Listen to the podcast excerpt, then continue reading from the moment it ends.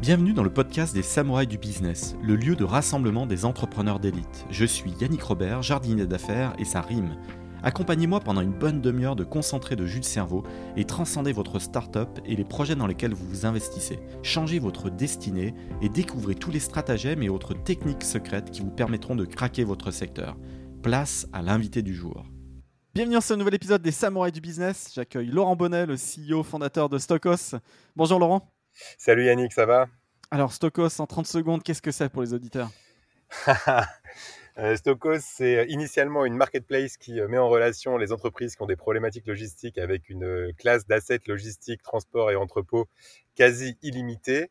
Et pour développer au mieux cette marketplace, on a développé des outils technologiques de type SaaS, un pour nos clients et un pour nos partenaires, qu'on a fini par commercialiser également côté client. Donc maintenant, on est une marketplace avec une dimension SaaS.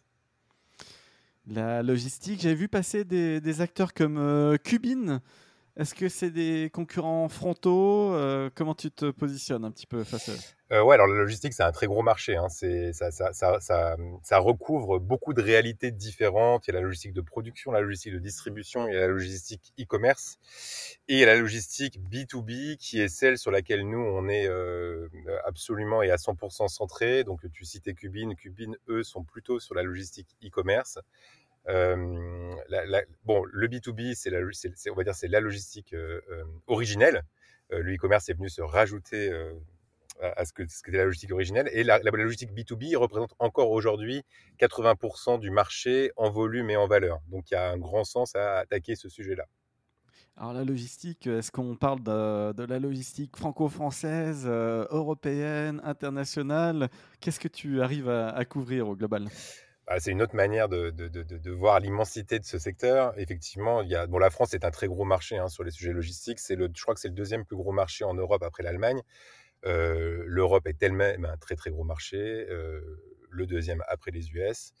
Euh, non, nous aujourd'hui, notre footprint, donc vraiment notre assise en termes de partenaires logistiques, donc des 3PL, ce qu'on appelle les third parties logistiques, les 3PL, les entrepôts pour résumer, euh, c'est une assise qui est aujourd'hui française. En revanche, nos opérations, donc notre capacité à distribuer des produits, elle est mondiale. C'est-à-dire qu'on a aujourd'hui noué des partenariats avec des sociétés de transport qui nous permettent de shipper des produits partout dans le monde, aux US, euh, en Asie, en Afrique et partout en Europe évidemment. Comment ça se passe euh, quand on lance un projet comme Stokos On se lève le matin, on se dit allez, je vais me cogner un petit peu le sujet de la, logistique. Comment tu as, tu as décelé une opportunité de, marché dans ce, Je pense que c'est comme pour tout, euh, tout fondateur de, de, boîte. C'est euh, à la fois un mélange d'expériences personnelles passées, un sentiment sur le marché, des pains qu'on peut déceler soit dans ses lectures, soit dans ses discussions moi, quand je lançais Stokos, j'étais entouré de gens dans le retail, euh, je, le suis toujours, euh, à commencer par ma femme d'ailleurs, qui, euh, qui, bosse là-dedans, et qui me disaient tous à quel point la logistique était en fait quelque chose d'anxiogène pour eux. Euh, et, c'est vrai que l'expérience qu'on a de la logistique, elle est malheureusement souvent anxiogène. Enfin, plutôt, on s'en souvient quand elle est euh, mauvaise. Euh, et, donc, assez rapidement, on a commencé à travailler sur ce sujet, moi et mon associé Franck. Et on s'est rendu compte qu'effectivement, à différents niveaux dans les entreprises, alors on a commencé par des niveaux simples et on, a fini aujourd'hui par être sur des niveaux complexes de logistique. En fait, effectivement, il y avait de l'insatisfaction, il y avait des problématique, il y avait une demande qui était en train d'évoluer, de changer, et il y avait une infrastructure logistique qui finalement avait assez peu changé et a assez peu changé. on était à SITL, qui est le, qui est le salon de l'innovation dans le transport et la logistique, qui, qui, se passe une fois par an à Paris. C'était il y a un mois, on avait un stand là-bas, et le, le fondateur d'Idée Logistique, qui est quand même qui est le leader français de la logistique, qui fait 1 milliard, 5 ou 2 milliards de chiffre d'affaires, euh, à, couper la parole à tout le monde, notamment au ministre des Transports, en lui disant écoutez, c'est pas compliqué, en, logistique, il n'y a eu aucune innovation depuis 50 ans. Et donc, voilà, les plus gros de la logistique disent il n'y a pas eu d'innovation en logistique. Donc, donc, donc, il y a de la place, quoi. Il y a de la place pour une boîte tech et il y a de l'innovation à, mettre en place. Si on devait résumer en trois pains, vraiment le, le, point de douleur pour les entreprises, c'est quoi? Je te, je te donne un exemple ultra bête, moi, en tant que particulier, mais euh, quand on se fait livrer, on, a du mal à traquer où en est son colis, il y a du retard, et puis finalement le mec il va sonner euh, pile au bon moment où on n'est pas là. Euh, donc mais, mais, quand tu te dotes d'une box, j'ai acheté vraiment la, boîte aux lettres énorme, voilà, gigantesque, B-O-K-S. Et les, livreurs, du coup, ils sont super contents. Ils peuvent livrer quand ils veulent, en toute sécurité. Hop, ils repartent. moi, j'ai mes colis en toutes, en toutes circonstances. Est-ce qu'il n'y a pas un peu ce pain là dans les entreprises de en fait, là, ce que... inventer une box géante.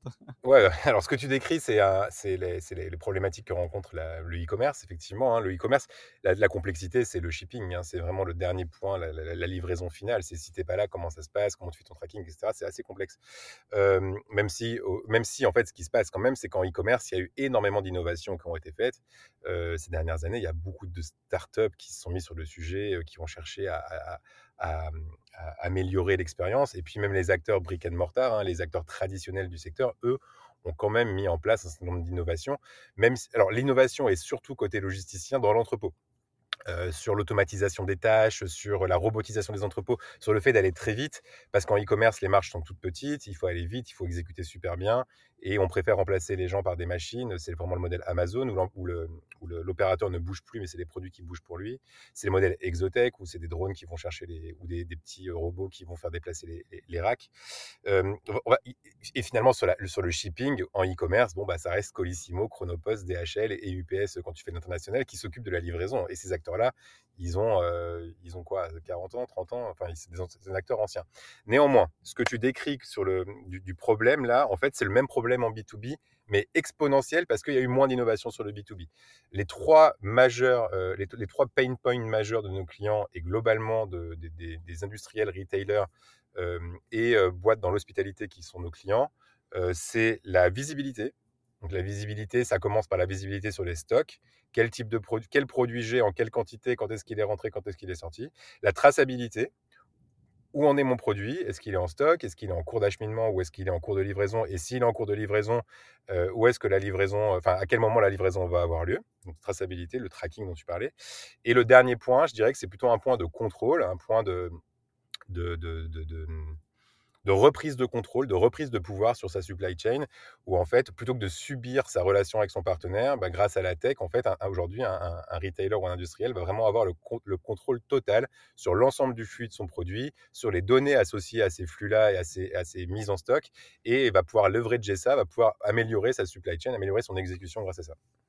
Il ressemble, il ressemble à quoi ton MVP C'est quoi le zéro absolu euh, de ton logiciel? Parce que se lancer dans le SaaS, c'est cool, mais les premières lignes de code, euh, c'est pour faire quoi? Quel feature? Le MVP, c'était sur, la, sur le sujet de la visibilité. Donc visibilité, traçabilité, contrôle. C'était donc euh, le premier point qu'on a voulu tacler, c'était le sujet de la visibilité. Et en fait, le MVP, c'était un Shopify qu'on avait tweaké et qu'on faisait, qu'on alimentait en direct par une application tiers qu'on avait trouvée sur, sur l'Apple Store qui nous coûtait 29 euros par mois, qui nous permettait de faire des inventaires un peu, un peu sales en entrepôt. Et, et, en fait, ça, ça a alimenté par, par API, ça a alimenté ce Shopify. Et en fait, on faisait un Shopify par client on, reprenait un compte Shopify à chaque fois, on ouvrait un nouveau site e-commerce en fait par client et en fait ça permettait au client de passer ses commandes depuis le site, depuis ce site e-commerce, depuis Shopify. Bon, c'était euh, pas du tout scalable et on a vite euh, switché sur un modèle plus, enfin, 100% propriétaire des deux côtés de, la, chaîne de valeur, hein, côté client et côté partenaire. Mais en tout cas, ça nous a permis de signer une dizaine de clients à l'époque. Et c'était un mmh. moment, et donc ça, c'est une autre des caractéristiques de comment on jump dans un sujet comme celui-ci. En fait, c'est un sujet qui est tellement complexe que la, la meilleure manière qu'on a trouvé de l'aborder, c'est de le faire nous-mêmes. Donc en fait, les dix premiers clients, on les a euh, accueillis dans un entrepôt qu'on avait loué. Euh, de manière très précaire hein, et qu'on opérait, euh, opérait nous-mêmes. Alors on était quelques-uns dans l'équipe à cette époque-là, et donc bah, c'était assez marrant parce que la, la enfin marrant, c'est marrant, c'est pas que des bons souvenirs, mais euh, on passait la journée dans l'entrepôt à faire des inventaires produits sur l'application. on passait la matinée, on faisait ça. L'après-midi, on était en train de, s'assurer que la relation entre Shopify et notre application fonctionnait bien et que nos clients avaient accès aux bons inventaires. Et euh, le soir, on changeait euh, nos CGV, on changeait euh, toute la partie juridique, on, travaillait là-dessus pour, pour on, affinait aussi nos offres commerciales pour fine-tuner, enfin pour trouver notre product market fit. Et en fait, le fait d'avoir fait ça, ça nous a permis de comprendre parfaitement les pains de nos clients, parce qu'on était plus qu'au contact, et de comprendre aussi les pains de nos partenaires, enfin de ceux qui allaient devenir nos partenaires, donc des logisticiens. Et, euh, et, ça nous a permis de développer derrière les produits avec pas mal d'efficacité, avec beaucoup d'efficacité, et euh, de trouver un product market fit plus vite et de pouvoir se déployer plus rapidement. Vous êtes une trentaine aujourd'hui, tu as levé un petit peu plus de 2 millions d'euros, tu as fait rentrer The Family, je vois Kima Venture, euh, je vois aussi que Nicolas Douet apparaît en direct, donc il a dû mettre un petit ticket en, tant que business angel. Mais ta phase de MVP, avant de parler de la levée et tout ça, euh, elle ressemble à quoi euh, tu, tu, nous parles des 10 premiers clients, mais combien de mois tu mets pour euh, atteindre par exemple ton dixième client? Combien de mois tu mets pour atteindre les 20 000 premiers euros de MRR Ça ressemble à quoi ta trajectoire de début? C'est une bonne question. Il faut que je me plonge quelques années en arrière. bon, le premier client, on le signe avant même d'avoir monté la boîte. C'est beau.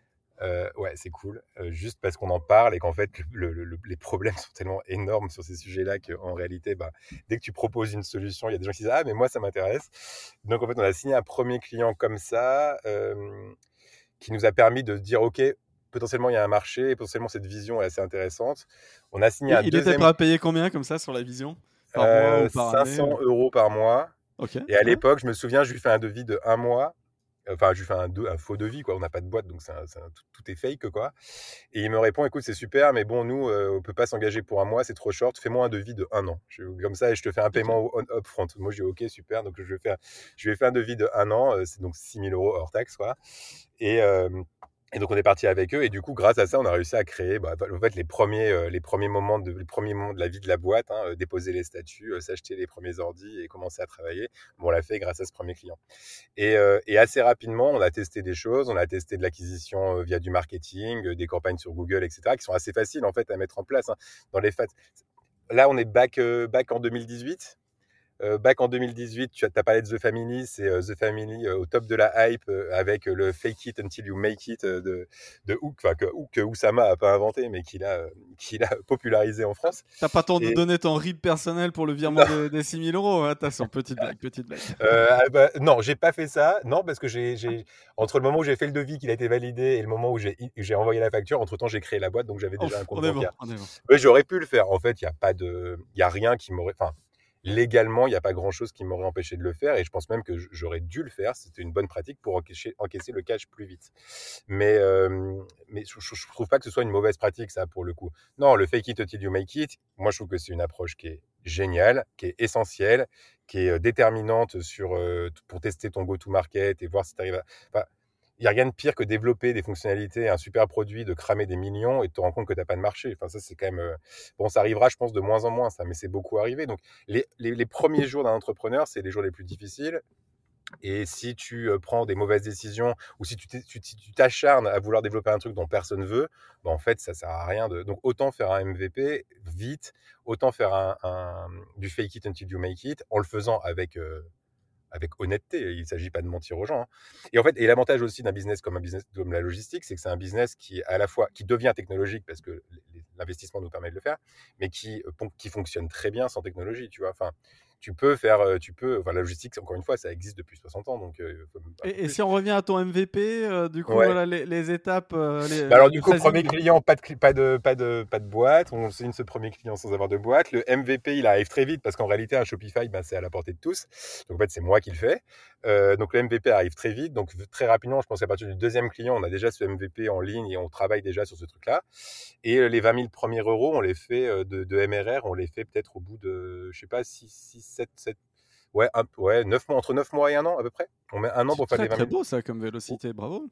Ouais, c'est pas mal. Et grâce à ça, du coup, on lève un premier tour en 2019 avec Kima et Nicolas Douai et d'autres business angels. ouais, tu, lèves au moment, voilà, tu es sur cette tranche de MRR. Au, ouais, exactement. On fait, je crois, on fait 20-22 cas de MRR à ce moment-là.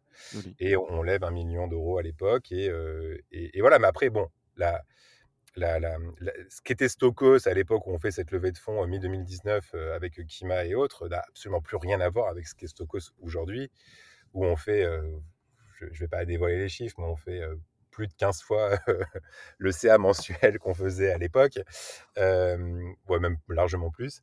Et, aujourd'hui, la boîte, elle a vraiment plus grand chose à voir. Donc, tu es dans la tranche des 5 millions d'ARR, si je fais le calcul à la grosse je, je, laisse, je, laisse, je, laisse, je te laisse on faire laissera, On laissera l'auditeur trancher. Exactement. la trentaine de talents que tu as agrégés autour de toi, ça s'est passé comment? C'est pareil, en 2019, au moment où tu élèves, vous étiez combien? Et, et, finalement, tu, tu trouves l'équipe comment? Tu l'as construit comment?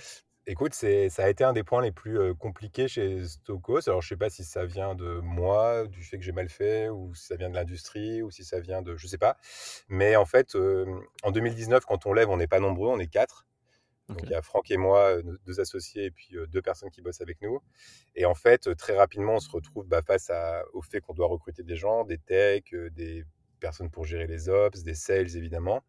Et en fait, pour une raison qui m'échappe, on recrute hyper mal. Quoi. Euh, alors tout le monde dit les 10 premiers recrutements, c'est les 10 recrutements les plus importants. Nous, les 10 premiers recrutements, ça a été que des, que des erreurs, à quelques exceptions près. Et on a, on a travaillé comme ça pendant euh, six mois. La chance qu'on a eue, en fait, c'est qu'on a pris le Covid très vite suite à la levée de fonds. On a levé en septembre et en février, il y a eu le Covid, le confinement et tout ça. Et en fait, bah, dans ces périodes de crise, les, les choses rejaillissent, quoi, et les problématiques rejaillissent. Et en fait, on s'est un, un, redémarrage en fait. Ça a été complètement un redémarrage. En fait, à l'époque, on était trop trop vert encore sur l'industrie pour profiter de, de, ce moment-là, qui est un moment particulier pour la logistique, et se positionner comme un comme un acteur qui pouvait devenir une référence dans, dans ce moment de tension logistique. On était trop jeunes pour le faire. Néanmoins, on a profité de ce moment un peu en stand-by total pour mettre le, un gros gros gros focus sur la tech. Donc en fait, on a complètement arrêté de faire autre chose. On a, on a fait que du produit sur cette période-là et on est revenu en septembre 2021 du coup avec nos produits qui sont plus les versions actuelles, mais qui, qui, étaient les prémices des versions actuelles. Donc des trucs propriétaires hyper bien développés, hyper bien pensés. mais qui avaient demandé beaucoup de temps de, cerveau disponible et beaucoup de focus. Et, et, du coup, en termes de recrutement, bah, en fait, ce qui s'est passé, c'est qu'à la sortie de ces nouveaux produits, il y a eu une forte accélération commerciale parce que forcément, bah, bon produit technologique sur un marché où il y a plein de problèmes, bah, tu signes quoi. Et comme tu as de l'attraction, tu as mort customer, mort problème quoi. Et donc ça a commencé à péter de partout. Et donc là, on s'est dit ok, il faut qu'on restructure l'équipe. Et donc progressivement, on a pôle par pôle, on a commencé par les sales, on a enchaîné par les opérations et ensuite la tech.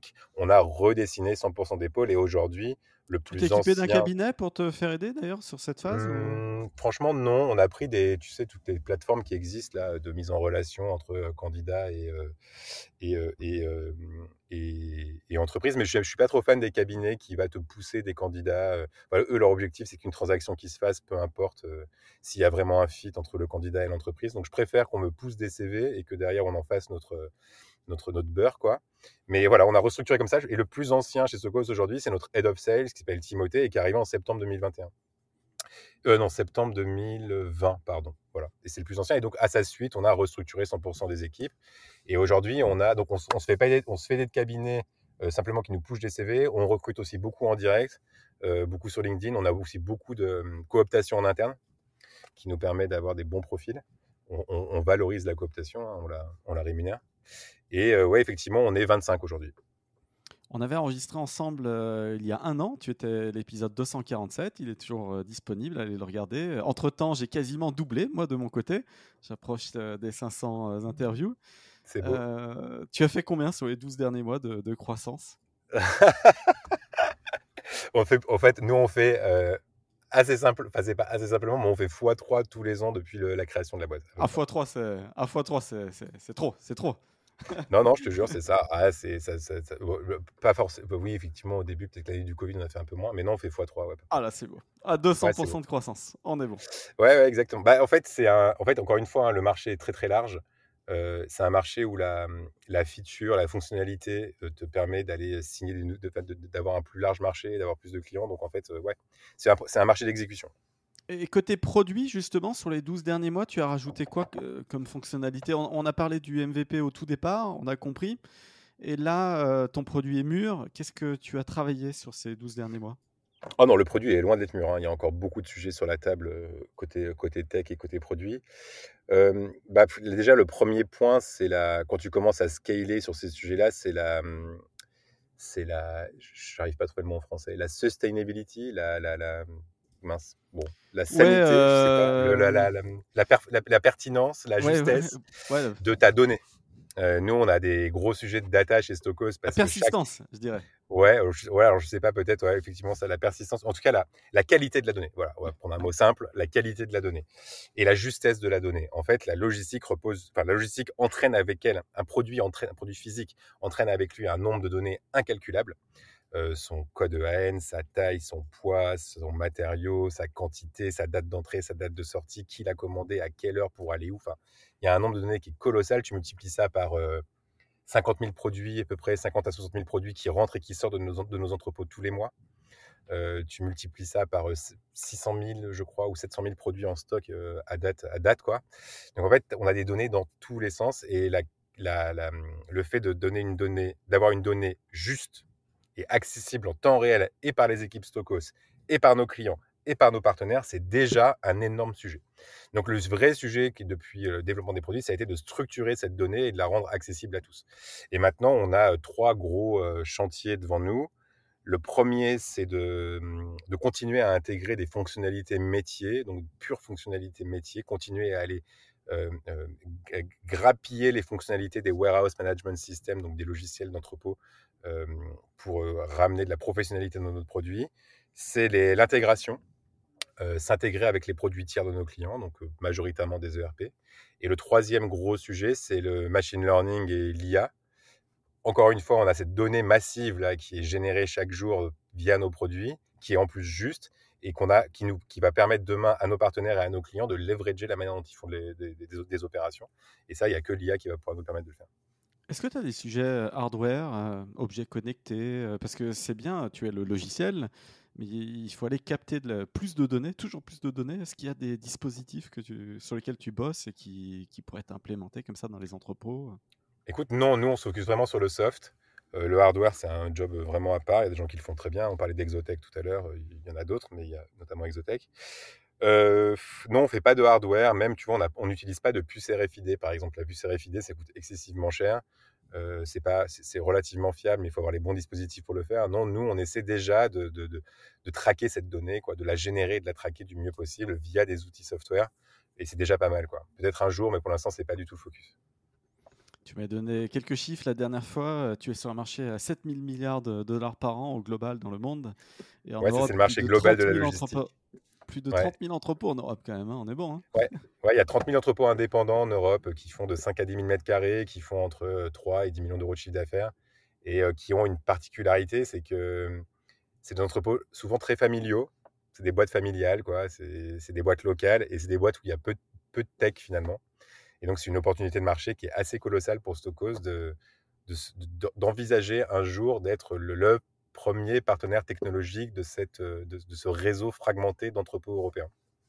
Tu parlais de ton head of sales. Comment tu structures justement ton acquisition, euh, ta prospection euh, Voilà, ton équipe sales, c'est combien de personnes? C'est une petite équipe. Hein. Enfin, global, on est, bon, on n'est pas très nombreux, on est, on est 25, mais l'équipe sales, c'est 5 euh, personnes euh, intégrant le success, donc la compte management. Et sur la partie euh, new business, acquisition, ils sont quatre. Et la, hum, structuration, les canaux d'acquisition, chez nous, il y en a deux principaux. C'est le paid marketing, donc les pubs euh, en ligne, et c'est majoritairement Google qui génère 50% de nos clients à peu près. Donc c'est quand même pas rien et c'est pas une donnée négligeable quand on envisage de, de se développer à l'international notamment. Et l'autre partie vient de la prospection euh, outbound, quoi, de la prospection commerciale. Et là, c'est fait selon les, les, bonnes stratégies des boîtes SaaS, euh, à savoir euh, on scrape des mails sur la base de profils de, de clients parfaits, on va dire, et on met en place derrière des stratégies de, de. Prise de contact, effectivement, voilà. Donc on essaie d'avoir, plus ça, ça, dépend des périodes, mais il y a une époque où on essayait de faire plusieurs choses, ce qu'on appelle d'abord les équations magiques. Les équations magiques, c'est euh, une industrie égale un persona, égale un pain, égale une feature, égale un bénéfice. Ça te permet dans, dans tes messages prospects d'être très très spécifique. Et si tu as bien compris ton prospect et son industrie, ben, en réalité, ce que tu vas lui dire, bah, potentiellement lui apporter de la valeur et tu vas tout de suite mettre le doigt sur les, euh, les pains principaux que lui a. Et puis, on essayait d'avoir une stratégie où il fallait qu'en 2-3 semaines, on ait 10 touchpoints à peu près, qui pouvaient être de toute nature. Donc, ça pouvait être un call, un mail, un LinkedIn, ça pouvait être un courrier qu'on leur envoyait, ça pouvait être une visite dans leur bureau. Enfin, voilà. Et donc, c'était ça l'objectif, avant de, considérer qu'un prospect était était à remettre dans le pool des prospects à recontacter, il fallait qu'on l'ait au moins contacté dix fois. Voilà. Tu vas pas taper à la porte des entrepôts en présentiel. Euh, bonjour monsieur. Euh, non, on hésite. On a, on l'a fait. non, on a hésité à le faire à un moment côté client, mais on l'a jamais vraiment fait. À ce moment, on en parlait à midi. On se disait tiens, est-ce qu'on n'irait pas refaire du commercial à l'ancienne en tapant aux portes Ils avaient l'air plutôt chaud dans l'équipe. Là, faut que je leur en reparle. je suis sûr que ça marche. Ah, tu payes un petit déj. Euh, ouais, exactement. Et, côté paid, alors moi j'ai vu beaucoup de gens euh, couper le paid à partir de l'automne euh, l'année dernière. Euh, ouais, nous on l'a triplé. Toi tu l'as triplé, ouais. D'où la croissance d'ailleurs. D'où une, une, des explications de la croissance, ouais. ouais. En fait. Tu, dépenses combien là en lycée par mois à la grosse louche, une fourchette On dépense dans les 10 quoi. 10 000 euros par mois.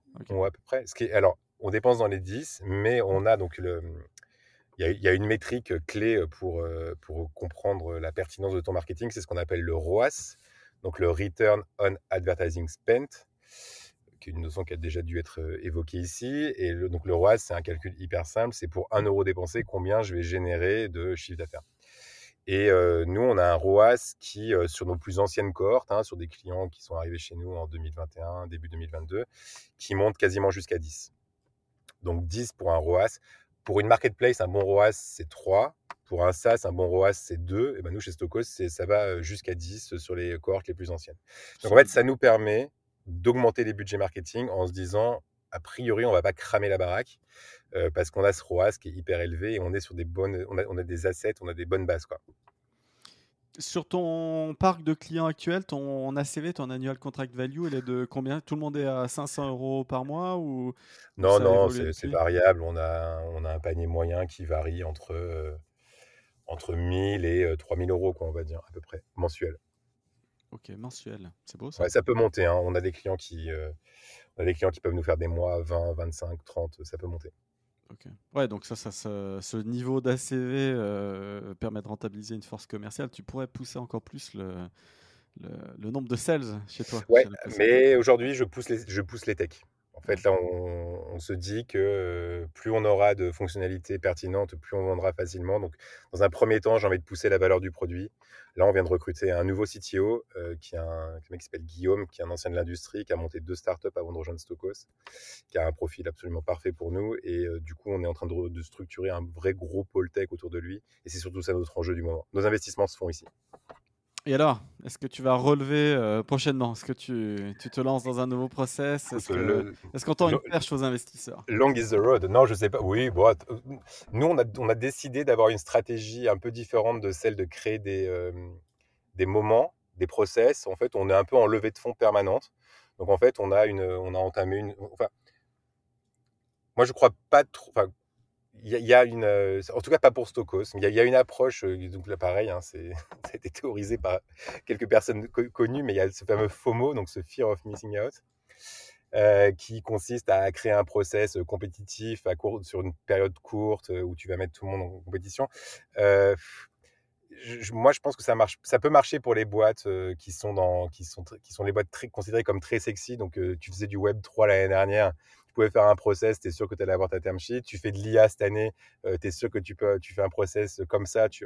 Mais je trouve que sur des business comme le nôtre, Marketplace, SaaS, qui sont des business moins euh, cookie lol, quoi, moins, euh, moins cool, on va dire, plus euh, industrie, plus infrastructure, le fait de faire un process, ça ne fait pas forcément du sens. Non, en revanche, on est en levée de fonds permanente. Donc, on, est on, on, échange constamment avec des investisseurs. On, on a un pool de R qui est ouvert depuis un an et demi dans lequel on fait rentrer des gens au fur et à mesure. Et voilà, on a, fait, on a relevé des petites tranches comme ça supplémentaires tout au long de 2021, 2022 et un peu de début 2023 pour continuer à soutenir la croissance avec des gens qui apportent de la valeur au passage.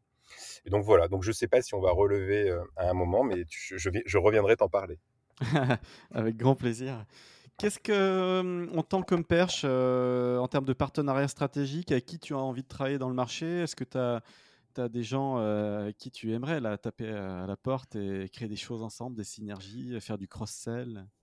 Bah, côté, côté client, on est, nous, très fort sur des sujets de, de retail, évidemment, sur les, auprès des industriels, sur leurs sujets de prototypes, de pièces détachées, où on vient vraiment apporter de la valeur complémentaire à leur chaîne logistique traditionnelle.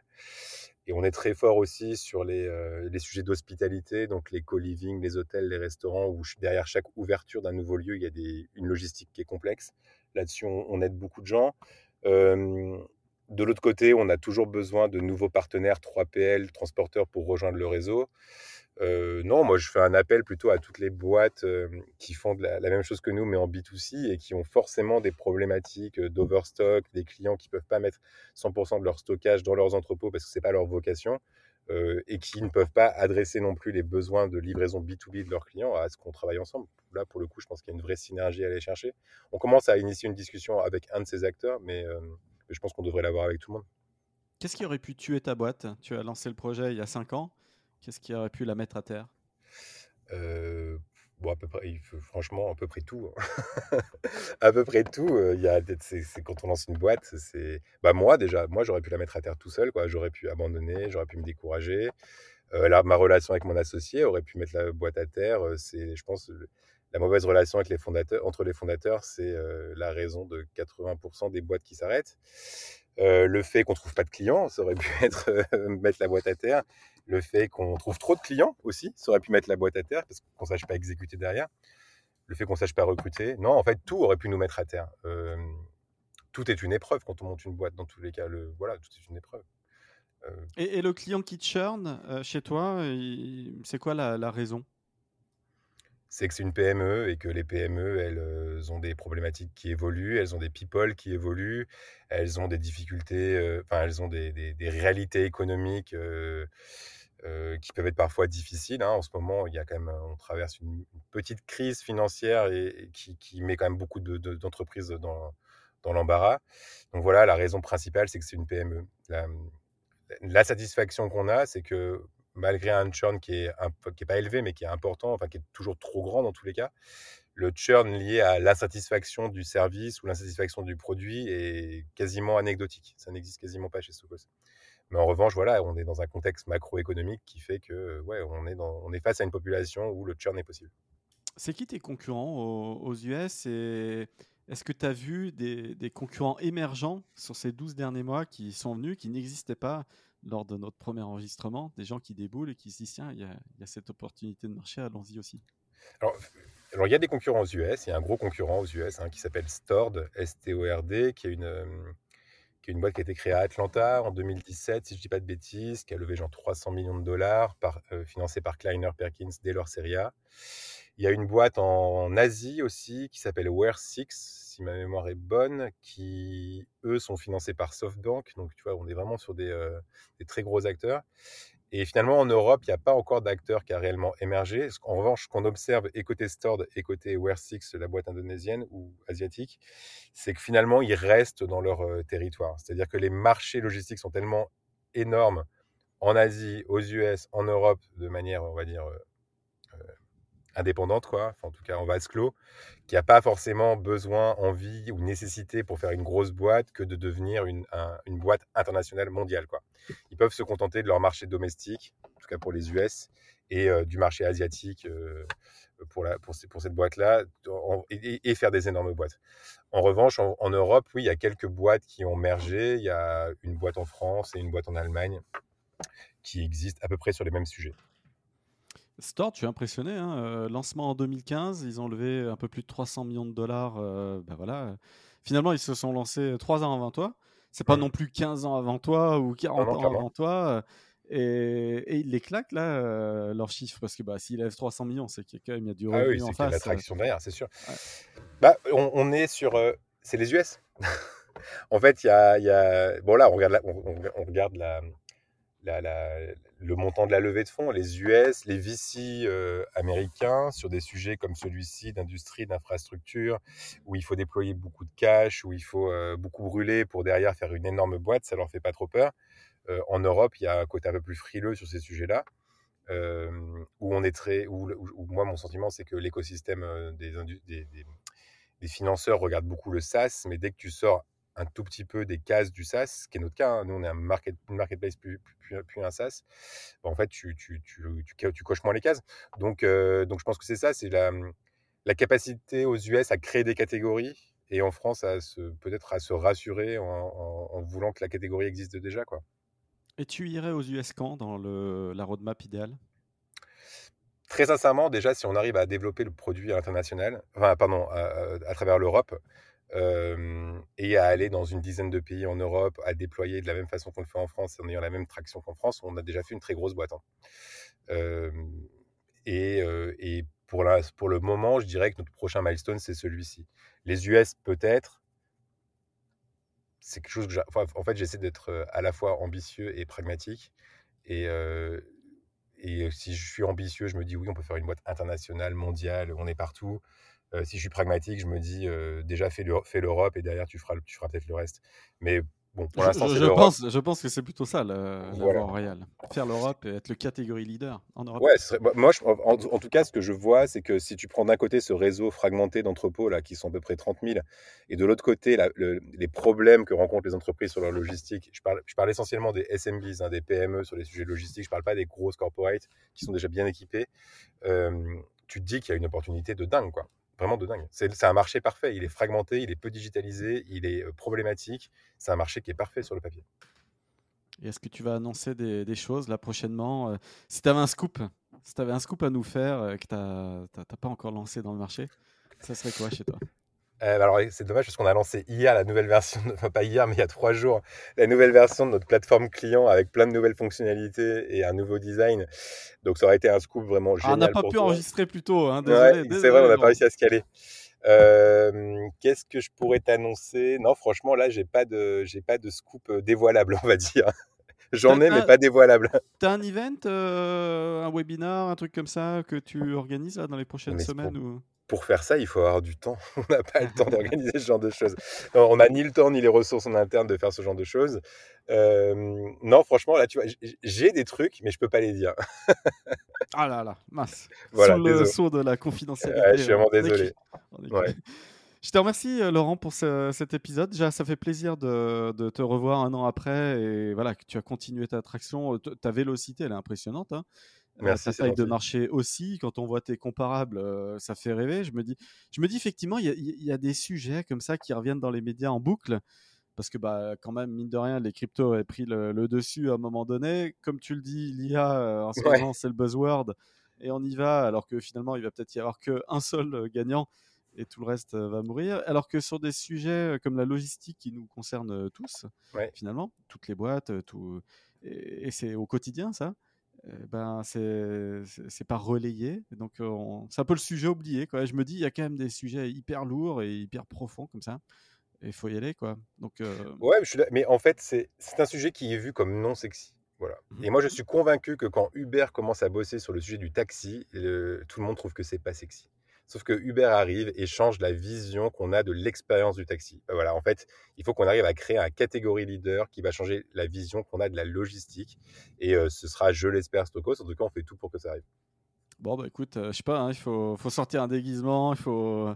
Qu'est-ce qu'il faut faire pour, pour, se rendre sexy Voilà, il faut continuer. Il faut, euh, faut continuer, il faut montrer qu'on est capable de, bien exécuter, euh, qu'on a des beaux chiffres et que. Et que, qu'on a la meilleure équipe pour le faire, quoi. Les métriques, les KPI. Exactement. Business first. Eh ben écoute, on se donne rendez-vous euh, dans un an pour le troisième Allez, épisode. franchement, rendez-vous. Et la poursuite des 200% de croissance annuelle. Hein. Allez, et cette fois-ci, je viendrai avec un scoop. ah, j'attends, j'attends. Bah, déjà, déjà, claquer, euh, être au plus proche des, 10 millions d'ARR sans révéler tes, chiffres. Ah. ah. là, on, serait bon, là. Serait bon. Allez, vas-y, on s'en reparle. à très bientôt, Laurent. Salut Yannick, merci.